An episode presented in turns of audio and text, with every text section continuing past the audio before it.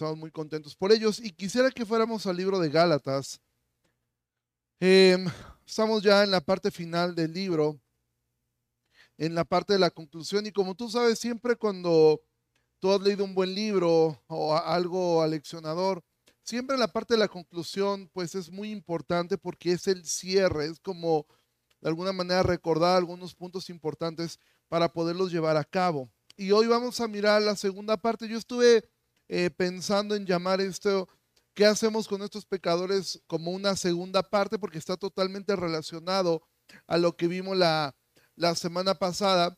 Pero dentro del contexto de toda la carta, recuerda, Pablo es, a, la intención de esta carta es que Pablo lo que quiere es disuadir estas ideas que se habían infiltrado en, la iglesia en las iglesias de Galacia, donde ellos pensaban que había que hacer algo aparte de confiar en Jesús. Ahora, de verdad, yo no me canso en, repetir esto y no me voy a cansar de hacerlo. Como dijera Pablo, eh, quizá para algunos sea molesto, pero pues como, como dijera Pablo, él no lo dijo así, pero lo dio a entender. O sea, Pablo lo dio a entender, no me importa. Sí, eh, lo vuelvo a decir, es esto, les animo a que asistan a la escuela dominical. Sí, ustedes no saben, el, yo lo sorprendido que estoy de ver el pastor Armando y yo no nos ponemos de acuerdo en cuanto a lo que vamos a enseñar. Obviamente en las pláticas que tenemos previas vamos compartiendo, pero no fue como que tratamos de empatar las cosas. Sin embargo, siempre últimamente se han ido uniendo mucho lo que vemos en la escuela dominical y lo que vemos acá. Ahora recuerda algo, hermano, y perdón que me desvíe de esto, pero creo que es importante comenzar el año recordando algo. El domingo es el día del Señor no es las horas del Señor, o sea, no es como que tomo desde las 12 tal, es el día del Señor. Nosotros como iglesia no tenemos la costumbre de reunirnos por las tardes y creo que difícilmente lo haremos, ¿sí? Pero si así fuera, debemos recordar, el domingo es el día del Señor, ¿sí? Parte de lo que algunas veces no dices, es que no llego temprano por X o por Y razón, obedece muchas veces a lo que hicimos el sábado pasado. Sí, si tú el, el sábado pues te duermes muy tarde, el domingo vas a despertar muy cansado. Es parte de tu responsabilidad también. Sí, hay personas que aguantan o aguantamos, me incluyo yo, pues pegarte desveladas y pues si hay que hacer algo el otro día, pues lo haces, ¿no? Entonces, yo te animo a eso, igual a quienes son padres de niños pequeños, eh, me da mucho gusto ver tantos niños. Yo sé que para ustedes como padres es un reto venir con sus hijos cuando los días están así.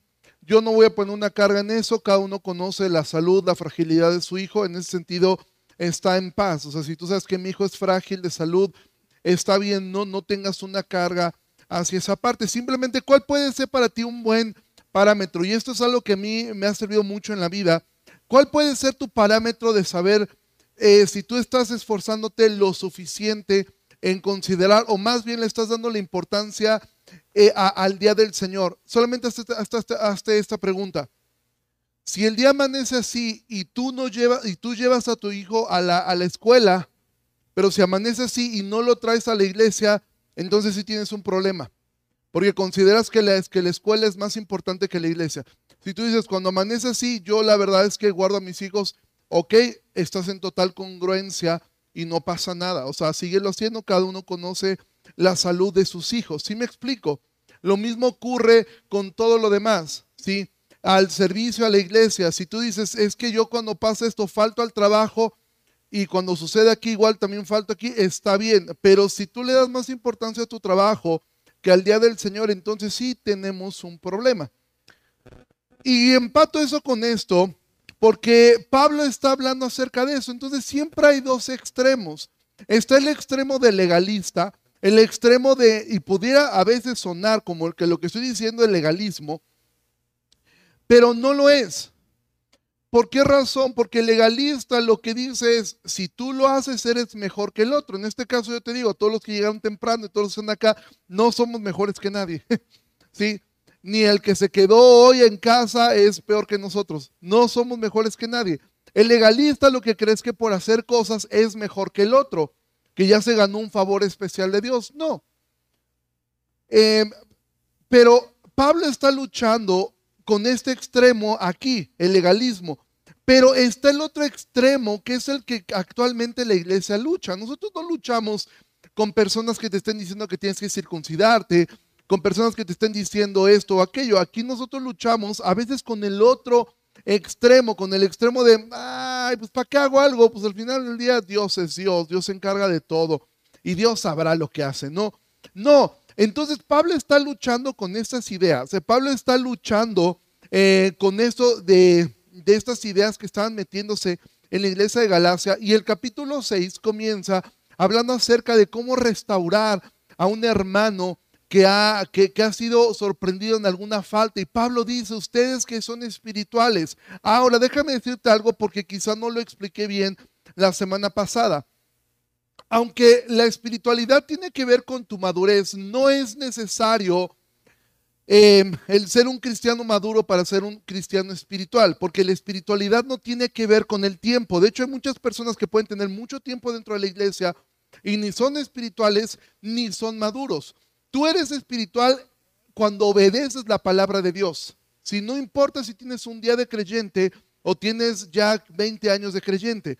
¿Sí? Entonces la espiritualidad es la obediencia a lo que yo escucho. Por ejemplo, ahora mismo tú estás escuchando algo que como pastor nosotros te estamos exhortando a hacer y tú puedes decir, a mí me vale, yo sigo haciendo lo que yo quiero. Ahora, mi palabra es Dios no. Pero puedo decirte todos los textos que en la Biblia dicen, no dejes de congregarte como algunos tienen por costumbre. ¿Sí? Donde la Biblia dice eh, que si amas más a tu padre, a tu madre que al Señor, pues no eres digno de él. Entonces, aunque no tienes, dices, ay, pero eso suena muy, muy duro, eso es lo que la Biblia enseña. Entonces, tú puedes, eh, ¿qué es un cristiano espiritual? El que escucha algo y lo pone por obra. El cristiano carnal dice, pues esas son tus ideas y pues hazle tú así, yo pienso seguir haciendo como yo quiero. Entonces, Pablo está hablando acerca de restaurar a una persona que ha caído, pero después en el versículo 2 dice esto, dice, sobrelleven los unos las cargas de los otros y cumplan así la ley de Cristo. Ahora voy a llegar a esa parte de la ley de Cristo y eso realmente requeriría un mensaje completo, sin embargo no lo vamos, no lo vamos a hacer así, porque quiero enfocarme en, el contexto completo.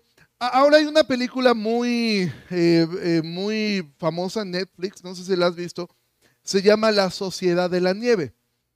Trata acerca, a lo mejor tuviste eh, una película muy viejita que salió por ahí de los años, me parece, por ahí de los años 80 quizá, que hablaba acerca de los sobrevivientes de los Andes. Bueno, de eso se trata. Trata acerca de este grupo, eh, de este avión que se estrelló en los Andes, allá en Chile. Eh, y fueron cuarenta y tantas personas, pero solamente sobrevivieron 16. Ahora, esta película en Netflix em, e, es, muy buena de ver porque te retrata un poco qué fue lo que hicieron. y es que ellos hicieron exactamente esto que está aquí. Comenzaron a sobrellevar las cargas los unos de los otros. Y eso logró que de los 46, algunos murieron en el accidente, pero de los que sobrevivieron, 16 lograron sobrevivir. ¿Sí? Te digo algo, al final del día siempre va a ser un número pequeño el que logra hacer bien las cosas. Mira, ahora, cuando Pablo está diciendo, sobrelleven los unos las cargas de los otros, primero esto nos habla mucho acerca de la humildad que nosotros debemos tener. Por lo general nosotros buscamos o nos gustaría que alguien más lleve nuestras cargas, que alguien más nos ayude, porque te digo algo, tú y yo necesitamos ayuda. Y si tú no y si tú crees que tú no necesitas ayuda, probablemente tú eres quien más ayuda necesita, porque eh, eh, una de las cosas que Pablo está luchando en esta carta es lograr vencer la autosuficiencia. Y la autosuficiencia se alimenta de algo que se llama orgullo. El orgullo es el combustible de la autosuficiencia, el pensar yo puedo hacer las cosas yo solo. Ahora, cuando oímos esto de sobrellevar los unos las cargas de los otros, a veces somos muy reduccionistas en esta idea y pensamos que llevar las cargas de los demás es compartir eh, peticiones de oración, ¿sí? Que no son del todo íntimas. Entonces, ok, voy a ayudar a llevar las cargas del hermano. ¿Cómo lo voy a ayudar? Bueno, pues lo que voy a hacer es que voy a orar por él. Entonces, vengo los miércoles, oramos aquí, la pasamos bien y pues ya con eso yo ya llevé las cargas del, hermano, ya me hice bolas acá, perdónenme. Ay. Perdón. A ver. Me... Perdónenme, no soy muy diestro. Entonces pensamos que eso es sobrellevar las cargas uno de otro. Y ahorita acabamos de ver una ilustración de ello. Imagina que el hermano, eh, el pastor hermano ha dicho, ay, hay que orar por Ricardo, mira, se está haciendo bola. Señor, ayúdale, bendícelo. No, si ves algo, hazlo. ¿Sí? Y eso es eh, eh, una forma en la cual nosotros llevamos estas cargas, porque a veces pensamos que también sobrellevar las cargas unos de otros es ayudarnos financieramente para superar algún momento difícil. Es decir, ok, el hermano le está pasando mal económicamente, vamos a ayudarlo económicamente. Y mira, hay verdad en estas dos cosas. Entonces es una manera de llevar las cargas orando y también haciendo algo al respecto. O sea, si tú ves una necesidad, dice Santiago, y que cierras tu corazón, bueno, tú tienes un problema ahí de codicia. Pero sobrellevar las cargas es algo aún más profundo que eso. ¿Sí?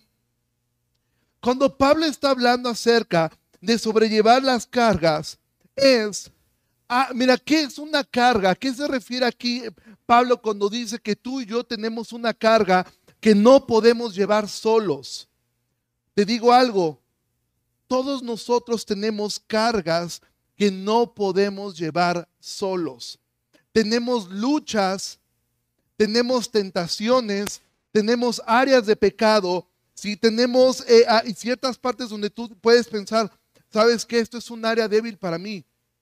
Yo soy tentado constantemente en esta área. A lo mejor el Señor en otro tiempo a ti te rescató del alcoholismo. Y probablemente esa sea un área débil en tu vida con la cual tú estás luchando constantemente. Probablemente Dios te rescató a ti de la promiscuidad.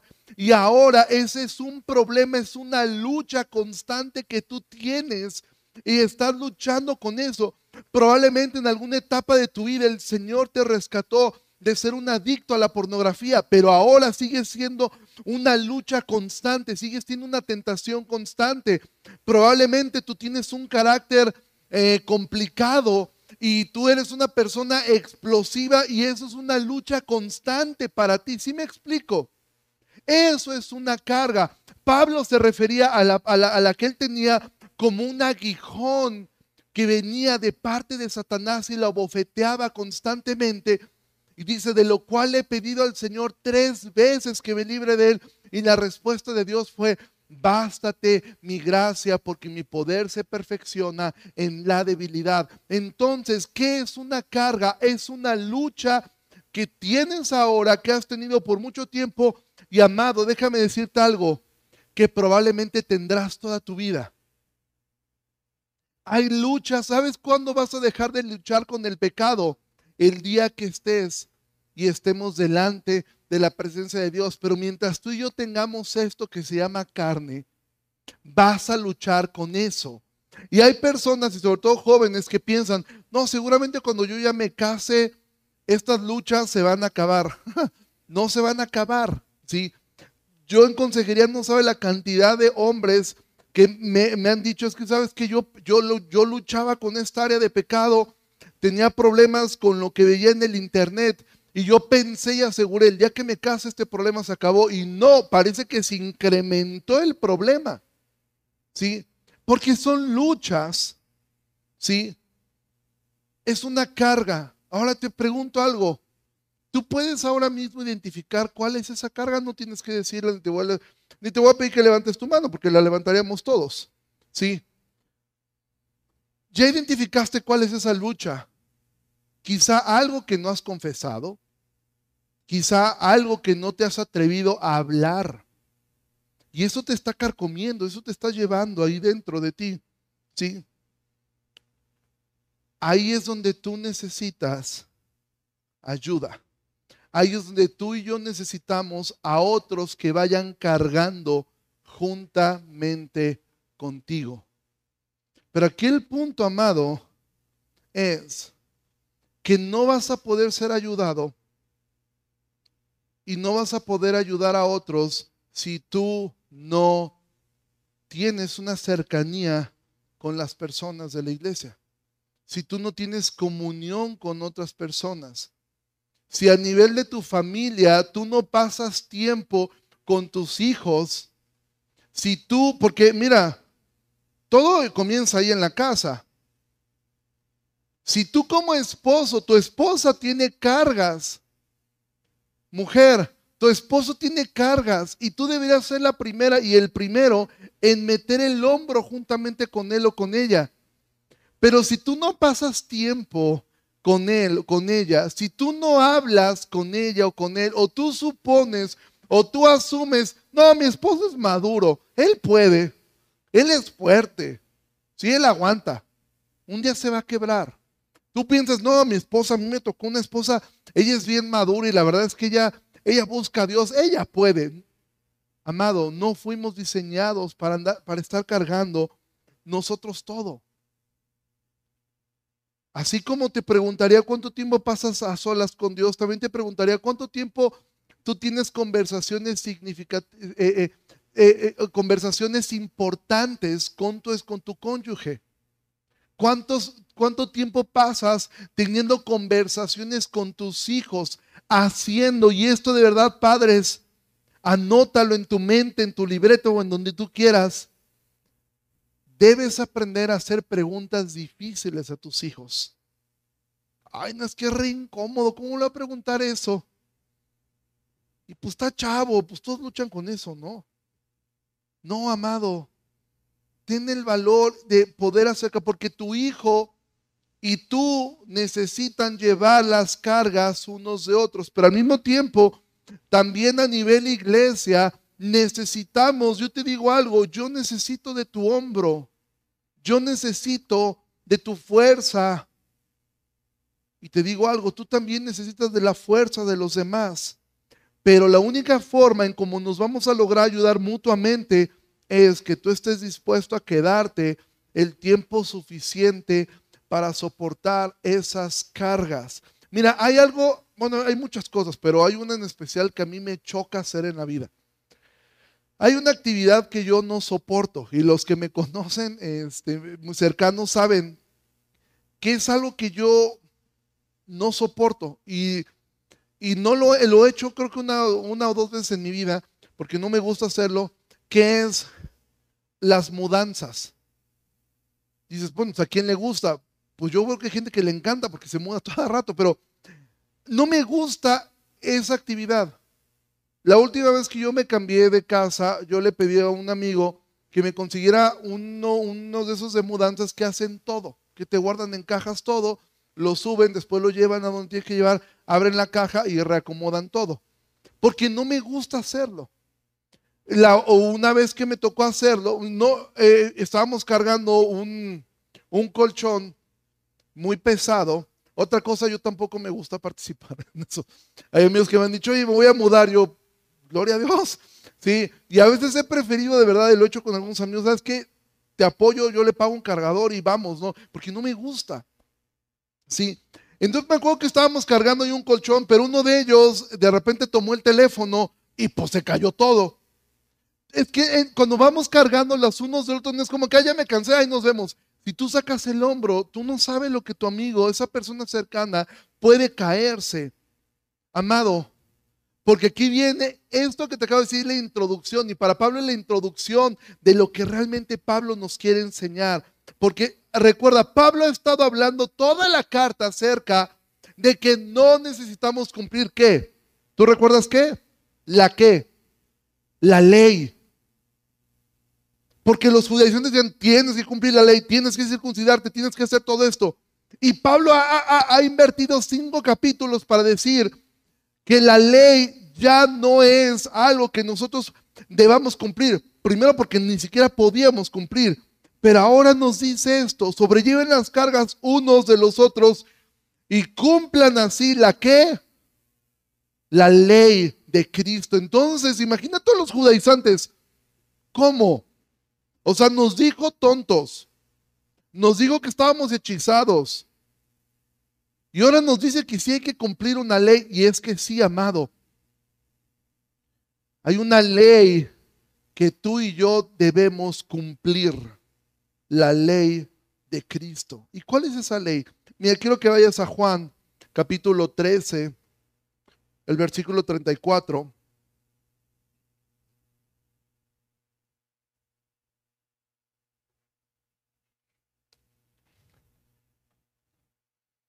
¿Tú recuerdas cuál es el mandamiento más importante de todos? Amarás al Señor tu Dios. ¿Sí? Y el segundo, Jesús dijo semejante, se amarás a tu prójimo como qué? Como a ti mismo. Pero entonces Jesús les dice en el versículo 34, un mandamiento nuevo, ojo, nuevo. Esto no es algo que estaba en la ley. Un mandamiento nuevo les doy, que se amen los unos a los otros. ¿Eso era nuevo? Te pregunto. No, ya lo decía la ley, ama a tu prójimo. Lo que era nuevo era lo siguiente, como yo los he amado, que también se amen unos a otros. En esto conocerán todos que son mis discípulos, si tuvieran, ¿qué? Amor los unos con los otros. La ley de Cristo es, ama a tu prójimo ¿Cómo? Como a ti mismo, pues no sé si tú te ames lo suficientemente bien. No, Jesús dice, quiero que ames a tu prójimo, ya no como a ti mismo solamente, quiero que lo ames como yo te he amado. ¿Qué cosas ha hecho el Señor por ti? ¿Te ha provisto? Bueno, entonces, ¿cómo vas a mostrar el amor a tu hermano? Provele. ¿Cómo te ha amado el Señor? ¿Te ha consolado? Pues ahora tú consuela a otros. Mira, hace tiempo alguien me preguntó que por qué dice todos los días, si tú te metes a la página de Facebook, si tú te metes a nuestras redes sociales, tú vas a ver que la reunión comienza a las 12 del día. Sin embargo, el tiempo de la adoración siempre comienza a 12.15. Y una vez alguien me dijo, oye, pero ¿por qué no le ponemos 12.15? Dice, porque no es de alguna manera como que mentirle. No, es que la reunión comienza a las 12 del día.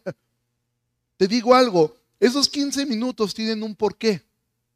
Y no es para vender café, no es para promover la cafetería, ni es para hacer tiempo en lo que llega más gente. Tiene una razón esos 15 minutos que por lo menos tengas un tiempo en el cual puedas saber cómo se llama esa persona que está sentada a un lado de ti. Y que puedas por lo menos algún día invitarle un café a esa persona. Que puedas mirar que de repente un niño nada más pasa y se le está viendo las galletas y las galletas y que tú puedes decir, pues yo se las compro. Ojo, pregúntale a su papá primero o a su mamá. Sí, recuerdo un tiempo este, una niña de la iglesia que su mamá le puso un letrero que decía, por favor, no me den comida. Ella no sabía leer, ¿sí? Y andaba y señalaba el pizarrón para todos lados y pues nadie le compraba nada. Porque ahí decía, dice mi mamá que no me compres nada, ¿sí? Para eso son esos 15 minutos. No es un tiempo muerto en lo que llega la gente, ni es un tiempo como para vender cosas. Él tiene una razón. Porque todo, eh, para poder cumplir, ojo, para poder cumplir la ley de Cristo, y esto mételo en tu cabeza, tú y yo tenemos que cumplir la ley de Cristo. Tenemos que amar. No es una opción amar a, a, tu hermano que está en esta iglesia. No es opción. Es que no me cae bien. No me importa si te cae bien. No es importante si te cae bien tu hermano. No es importante para Dios eso. Es más, qué bueno que no te caiga bien, porque tienes más oportunidad que el amor de Cristo brille. Porque sabes qué, Dios te amó a ti y me amó a mí. ¿Cómo? De repente Dios vio y dijo, no hombre, mira esta chulada, ¿cómo lo voy a dejar que se pierda? Míralo, es un, está chulo mi muchacho, mi muchacha. No, no, ¿sabes qué fue lo que Dios amó? Un montón de cadáveres. Te pregunto algo, ¿tú podrías sentir amor por un cuerpo en descomposición si no fuera nada tuyo? Bueno, eso fue la forma como Dios nos amó a nosotros, porque dice que nos amó cuando estábamos muertos. Entonces, no te cae bien esa persona, no te preocupes, tú eras enemigo de Dios y Dios te amó. Yo era enemigo de Dios y Dios me amó. Es que esa persona me ha ofendido, no te preocupes, tú y yo hemos ofendido a Dios hasta el cansancio.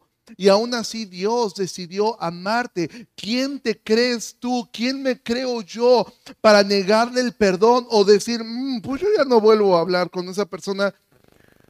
Porque pues no. Obviamente hay cosas que se tienen que restaurar, hay conversaciones que se tienen que tener, hay situaciones en las cuales es sabio poner distancia y cuando la persona se niega a cambiar, pero si tú nunca le has dicho qué fue lo que te hizo, pues nunca lo va a poder cambiar, porque a lo mejor tú, es que esa persona es muy grosera, quizá tú eres muy susceptible, quizá tú sí eres de esta generación de cristal, y a lo mejor tú fuiste de generación de cristal temprana. Yo conozco personas de generación de cristal temprana, o sea, temprana me refiero que nacieron por ahí de los años 60, 70, 80, ¿sí? Pero son más frágiles que los que nacieron en, el 2000. Amado, amar a tu hermano no es una opción. No está en el catálogo Jesús de, opciones. Jesús dijo, ama. ¿Y, no, ¿Y cómo vas a amar? Lleva la carga con él. Eso es amar. Cuando tú estás dispuesto a invertir tiempo con una persona que ha abierto su corazón y te ha dicho, sabes, tengo problemas en mi matrimonio. Siento que mi matrimonio está a punto de romperse. Y tu única respuesta es, voy a estar orando por ti. Vas a ver, vamos a orar. Qué bueno, hazlo. Pero invierte tiempo. ¿Cómo has estado? ¿Cómo va? ¿Qué ha pasado? ¿Qué te ha dicho? Ya tuviste, ya tuviste esta conversación, ya hiciste eso. Amado, eso es llevar las cargas unos con otros. Aún si está en tus posibilidades. Y eso lo vamos a ver la semana siguiente. Por eso es que no me quiero meter mucho en ese tema porque de eso se va a tratar el mensaje eh, eh, siguiente, acerca de cuando tú tienes y tú, tú puedes proveer algunas cosas que están en tus manos para hacer ya sea tiempo, ya sea dinero, ya sea el conectarlo con otra persona, decir, bueno, yo no puedo hacer esto, pero conozco a alguien que sí puede hacerlo y entonces comienzas a hacer esto. Y aún Pablo va profundizando esto, porque recuerda, todo comenzó diciendo Pablo que si alguien es sorprendido en alguna falta, ustedes que son espirituales, restáurenlo con espíritu de mansedumbre, considerándose a ustedes mismos, no sea que tú también seas tentado. Y después dice esto que, que, hemos visto ahora, que llevemos las cargas unos de otros. La finalidad de esto, recuerda, es restaurarnos. Lo que Pablo está diciendo es, todos necesitamos ser restaurados, todos nosotros necesitamos cargar. No sé si tú algún día en la primaria hiciste el juego, y si no lo hiciste, de verdad que es una experiencia muy, muy padre. Yo recuerdo un maestro de, educación física un día nos dijo, ¿cuántos creen que pueden cargar a un niño? Y había un niño en la escuela más gordito que yo, aunque no lo creas, ya había unos más. Este, y digo, ¿cuántos creen que podemos cargar a, fulano tal solamente con nuestros dos dedos? Y todos dijeron, ah, no los va a romper, que no sé qué. Obviamente el principio de todo gordito es que si hay uno más gordito que tú, a sobre ese. ¿Sí? Entonces dicen, ah, nos va a romper los dedos, nos va a fracturar. Y entonces nos enseñó algo, a que si se acostaba el niño y todos los niños alrededor, todos juntos, con los dos dedos, metíamos los dedos abajo de su cuerpo y lo podíamos levantar. Y sí se puede, ¿sí? Con solo dos dedos. Es, es una buena ilustración de algo. Amados, si todos nosotros nos involucráramos así, ni siquiera sería tan difícil ni tan pesado. ¿Sabes cuándo se vuelve cansado y pesado? cuando dejamos a unas cuantas personas que lleven la carga de toda la iglesia. Y ni siquiera estoy hablando de nosotros. Tú puedes decir, ah, ustedes son pastores. Sí, nosotros decidimos hacer esto. Queríamos carrito y ahora nos paseamos. ¿Sí? Pero me refiero que también aquí hay gente que ha llevado la carga de otras personas. Aquí hay mujeres que han invertido su tiempo con otras mujeres. Aquí hay hombres que han invertido su tiempo con otros hombres. Pero ¿sabes qué va a pasar si solamente dejamos a que uno o dos personas lo estén haciendo todo el tiempo? los vamos a tronar a ellos. ¿Y quién va a llevar las cargas de ellos también? Iglesia, necesitamos cumplir la ley de Cristo. ¿Sí? Tú tienes que estar dispuesto, amado, a esto. Y ahora tú puedes pensar, que yo no tengo tiempo. Bueno, considera el versículo 3. ¿Qué forma de decirlo Pablo? Porque alguien puede decir, yo no tengo tiempo para estar llevando las cargas de otros. Pablo dice, porque el que se cree ser algo, no siendo nada, así mismo se engaña. Es una manera muy poética de decir, no somos nada. Es que yo soy un hombre muy ocupado, no eres nada. Es que este tipo de cosas a mí no me gusta, amado. Ubiquémonos, no somos nada. Porque Pablo dice, que se cree ser algo, no siendo nada. Esto es una forma retórica, como cuando Jesús dijo que él, que los eh, sanos no tienen necesidad de, de médico. No había sanos, todos están enfermos. Era una forma hasta cierto punto sarcástica de decir algo. Pablo no está diciendo que hay personas que sí son algo, lo que está diciendo es que tú y yo, amado, realmente no deberíamos de creer que somos algo especial. No somos superiores a nadie. Tus pecados solamente son diferentes al del otro. ¿Sí? Sí, hay pecados que pueden ser escandalosos, pueden ser socialmente despreciables. Y nosotros tendemos a decir, mi pecado no es tan malo y por eso es que yo considero que yo soy un poco mejor que él porque pues yo no hago esas cosas. Yo sería incapaz algún día de robarme un peso. Y esta persona, no, no, no, no, o sea, si tú supieras todo lo que se ha robado, ¿sí? Yo sería incapaz de, de, golpear a, a mi cónyuge. Eso es peor, amado. Todos nosotros somos pecadores. ¿Sí? Y todos nosotros tenemos la tendencia de minimizar nuestro pecado y de maximizar el pecado del de enfrente. Pero Pablo dice esto, no eres tan importante como para no llevar las cargas de otros. No hay un lugar VIP dentro de la iglesia, no hay un lugar donde dices, no, es que yo ya, yo ya tengo otro nivel, yo ya no voy a estarme involucrando en ese tipo de cosas. Todos nosotros necesitamos y debemos cumplir la ley de Cristo. Hoy el pastor Armando hablaba acerca de, de, de, cómo el creyente puede y yo creo que debe tener una seguridad de su salvación. Sin embargo, nos ponía eh, la postura católica romana y dentro de toda la tontería que dice, porque la postura católica romana está totalmente mal, pero hubo una parte que me llamó la atención, y lo voy a parafrasear, que decía que no se podía confiar eh, en una convicción porque pudiera ser algo como falaz, como algo que tú te imaginaste. Y aunque eso, mm, e, e, esa, todo, toda la doctrina eh, romana está equivocada, pero hay un, hay un punto de verdad en eso, ¿eh? Porque tú puedes pensar que tú eres tan bueno que tú ya, tú ya estás del otro lado. Tú puedes pensar que no, hombre, ya, yo ya estoy del otro lado. Hablábamos hace un momento, el pastor Armando y yo, acerca de los peligros del hipercalvinismo, acerca de pensar, bueno, al final del día Dios nos va a salvar, nos vamos a ir al cielo los que nos tengamos que ir. ¿Para qué me esfuerzo? No hago nada. No, Pablo dice, pecaremos para que abunde la gracia de ninguna manera amado, si tú no estás cumpliendo, la única ley que debemos cumplir es esta, ama a tu prójimo, pero ámalo como Cristo te ha amado a ti. Y si tú y yo no estamos cumpliendo eso, creo que eso es un buen motiva, una buena forma de ver si realmente somos creyentes. Si tú te pones a revisar, si pecas, vas a acabar deprimido porque todos pecamos. Pero una buena forma de mirar es, realmente yo estoy dispuesto a invertir mi tiempo y comienza en tu casa. Comienza con tu esposa, comienza con tu esposo, comienza con tus hijos, comienza con tus hermanos ahí, de, casa. Si hermanos me refiero a hermanos de la misma familia, en tu casa con tus padres. Comienza con ellos. ¿Cuánto tiempo pasas para poder llevar las cargas ¿Qué has hecho cuando tu hijo adolescente te dijo, sabes qué, papá, mamá? La verdad estoy luchando un montón con esto. Este, pues la verdad es que he visto cosas que no debería de ver en la computadora. Ah, pues vamos a orar. Y a lo mejor un papá dice, no, mejor miro para el otro lado, porque sí es incómodo, es vergonzoso tratar esos temas con un adolescente. No pienses que tu hijo no lucha con eso. ¿Y qué vas a hacer? Bueno, tienes que tener un seguimiento. ¿Cómo vas con esto? No espantarte ni escandalizarte cuando tu hijo se acerca y te dice, estoy luchando con esto. Mamá, me gusta fulano de tal. No, ¿cómo te va a gustar? Que no sé qué.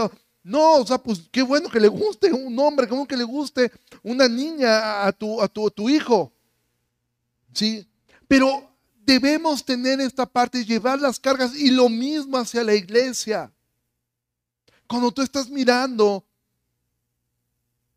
haz algo, pero también el exhorto, amado, es cuánto tú y yo estamos dispuestos a abrir nuestro corazón y decir, hermanos, estoy luchando con esto. Tengo problemas con el alcohol, tengo problemas con el chisme, tengo problemas con la avaricia. ¿Sabes qué? Tengo problemas con la codicia. Hay personas que tienen problemas con la avaricia, sí, todo es para mí, nada para el otro. Hay personas que tienen problemas con la codicia, gastar más de lo que pueden eh, eh, eh, ganar. Y, ambos son problemas. Pero ¿cuántas veces estás dispuesto a hablarlo? Hablar con tu, con tu esposo, con tu esposa, decirle, estoy luchando con esto y tengo tanto miedo de fallar. Pero si tú como esposa, tu esposo te dice algo así, tú vas a, explotar. Ah, que mira, seguramente tienes que pensar que Cristo te amó. Ama a tu esposo como Cristo te amó a ti. No te espantes cuando alguien eh, cercano a ti, no te espantes cuando alguien se acerca y te dice, estoy luchando con esto. Si algo en la iglesia hemos querido lograr es poder crear un ambiente en el cual la gente pueda sentirse segura de hablar sus luchas y de saber que no va a ser juzgada, no va a ser tachada, sino que vamos a ver y vamos a ayudar a que se cumpla lo que dice Proverbios, que el que confiesa su pecado y se aparta de él, alcanzará misericordia. Amado, si tú estás luchando con algo que lleva mucho tiempo, entiende, no vas a poder solo. Subráyalo, apúntalo, memorízalo. Tú dices, no, algún día, algún día, yo sé que voy a poder vencer este hábito, yo sé que voy a poder vencer este vicio, yo sé que tengo que hablar estas cosas, nunca las he hablado, Mira, ay, no, no, juzgo, yo, yo nací así. A mí hubo muchas cosas que mi mamá me mantuvo en secreto muchos años. Y el día que mi mamá lo dijo, pues hubo cosas que me dolieron porque yo pensaba de una forma. Desde algo tan sencillo como que yo siempre pensé que mi papá era canadiense, bueno, que estaba en Canadá. Y dije, no, cualquier día me voy allá con los osos a comer hotcakes con maple, ¿sí? Cuando me dijo, pues, pues no, mi hijo, tu papá era más mexicano que el nopal y pues la realidad fue esta. Sí, a mí me dolió. Pero a lo mejor tú necesitas ayuda. Y sabes qué, pues a mí no sé cómo abordar estos temas con mis hijos. No sé cómo abordar este tema con mi, con mi, con mi cónyuge. Te, te, digo algo, pide ayuda. Hubo alguna vez un caso de, de una persona que pues se atrevió a confesarle a su cónyuge algo que había sucedido, pero aunque su intención era muy buena, no pidió consejo y pues lo aventó así sin anestesia. ¿Sí? Y creó un gran problema dentro de su casa de algo que se puede haber tratado de una mejor forma. Entonces, entendamos, tú necesitas ayuda. Esos pecados ocultos, tú necesitas ayuda y tú necesitas que otros te ayuden a llevar esas cargas. Hombre, tú necesitas ayuda. Mujer, tú necesitas ayuda. Adolescente, joven que estás aquí, tú y yo necesitamos ayuda. Y no, cuando te, alguien te pidió tu ayuda, no, no entres en un espíritu de superioridad. Ajá, mira qué bueno que me contó, yo soy mejor que tú. Sí, yo soy mejor que tú. Por eso viniste conmigo. No, Pablo dice, no somos nada. Y versículo 4 Dice, así que cada uno someta a prueba su propia obra. Entonces tendrá motivo de gloriarse, solo respecto de sí mismo y no de otro, pero Pablo decía que lo único que él se gloriaba era en la cruz de Cristo. Al final del día, tú pon a prueba lo tuyo, tú pon a prueba lo que tú has hecho, no, ¿sí? Porque si tú y yo tenemos alguna razón para presumir, alguna razón para regocijarnos, es solamente en que hemos cumplido el estándar de Dios a través de Cristo, no por nosotros, sino a través de Cristo. Nunca te compares con otros, nunca compares tu vida con otros, pero entiende algo, tú y yo necesitamos llevar las cargas unos de otros, pero esto no va a ser posible si tú no compartes esas cargas y si tú no estás dispuesto a llevarlas. Si tú no estás y dices, bueno, es que hay que ser maduro para poder llevarlas. No hay que ser espiritual, es decir, hay que ser obediente. ¿Sí? Hay que ser obediente decir, ok, pues vamos, si hay un tema que te rebase, bueno, ten, la confianza de poder decir, ¿sabes qué?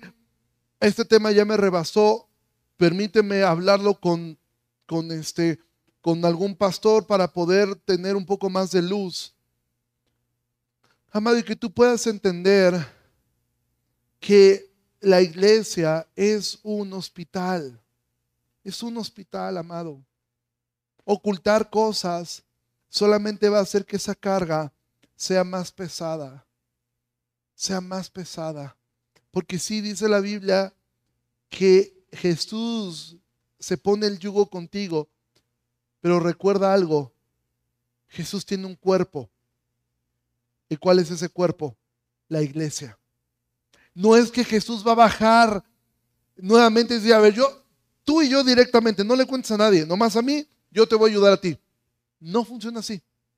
Jesús va a usar su cuerpo y su cuerpo es la iglesia. Amado, piensa en esto y con esto vamos a ir terminando. Pon en tu mente esas áreas que tú necesitas ayuda. Toma un minuto en tu mente, unos segundos para pensar, ¿qué áreas son las que yo necesito hablar? ¿Qué áreas son las que están ahí ocultas? Y es como ir caminando con una gran piedra en el zapato. Me molesta, me estorba, me está comenzando a lastimar. No me deja hacer muchas cosas. Puede ser un pecado, puede ser una actitud, puede ser una falla de carácter, puede ser algo que te hicieron en algún momento. Quizás ni siquiera seas culpable de eso. Alguien, alguien hizo algo contra ti que te lastimó, que te hirió se ha vuelto una carga, se ha vuelto algo pesado a lo que ya no puedes y tampoco quieres llevar, pero tienes miedo de compartirlo porque piensas que te van a juzgar. Amado, yo no soy mejor que tú en nada. Absolutamente en nada. Y ninguno de los que estamos aquí somos mejores que otros. Pero lo que sí te puedo decir es que amamos a Dios y queremos amarte a ti. Queremos servirte a ti. Deja de luchar con esas cargas tú solo. Deja de pelear tú solo. A veces no queremos porque no queremos corregir las cosas. No queremos hacerlo. Yo les he platicado cuando yo tuve una fractura de un dedo en un pie que nunca me arreglé porque no quería, me daba flojera ir al médico, que me sacaran radiografías, hacer todo lo que había que hacer. Al final me quedó un dolor permanente en ese dedo. Sí, amado, que no te queden secuelas permanentes de algo simplemente porque tú quisiste llevarlo. Porque te digo algo, sobre todo si es un área de pecado o es un área oculta ahí, si tú eres un hijo de Dios, Dios se va a encargar de sacarlo a la luz. Dios un día lo va a destapar y no le va a importar cómo, porque te ama tanto que no va a permitir que te pierdas. Y simplemente un día Dios va a agarrar y va a empujar la cortina. Amado, ¿para qué esperar hasta eso? Tienes una iglesia, tienes un lugar seguro en el cual tus hermanos queremos y podemos llevar las cargas unos con otros en tu familia, hazlo. Hazlo en la iglesia y cumplamos así la ley de Cristo. Cumple la ley de Cristo. Aprende a perdonar, aprende a amar, aprende a dar.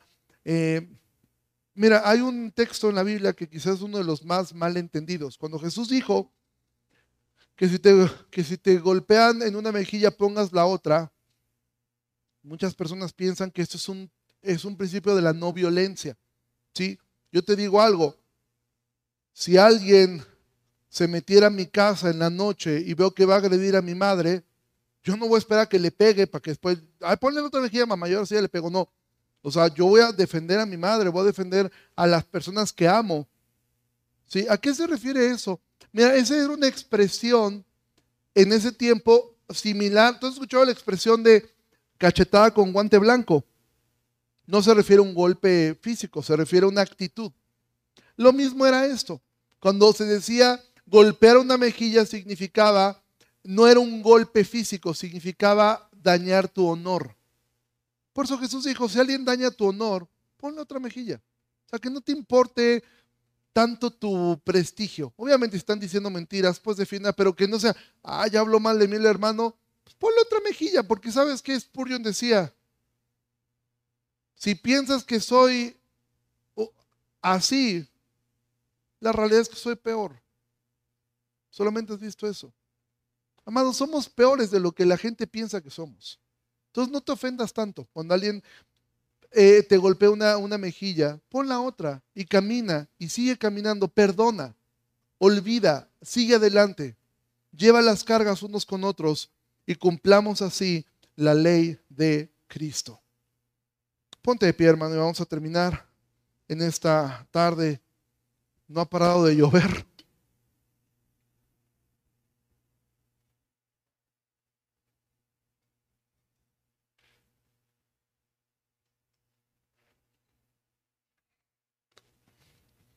Padre, te agradecemos mucho en esta tarde, Señor, lluviosa. Señor, gracias por tu palabra. Gracias porque nos, nos, exhorta, nos confronta, pero también nos da aliento, porque nos confronta en la realidad de que tenemos que llevar las cargas con otros, pero también nos consuela en la realidad de que otros nos pueden ayudar a nosotros a llevar esas cargas. Te pido, Señor, que bendigas a tu iglesia, que nos guardes. Y, Señor, sé con nosotros, sé con tu iglesia y ayúdanos, Señor, a cumplir la ley de Cristo. Te pedimos todo esto en el nombre precioso de Jesús. Amén. Iglesia, que pasen un excelente domingo. Dios les bendiga mucho. Miércoles tenemos reunión de oración. De verdad te animo. Ven, 8 de la noche. Dios les bendiga mucho. Si tú no sales en las noches, nunca...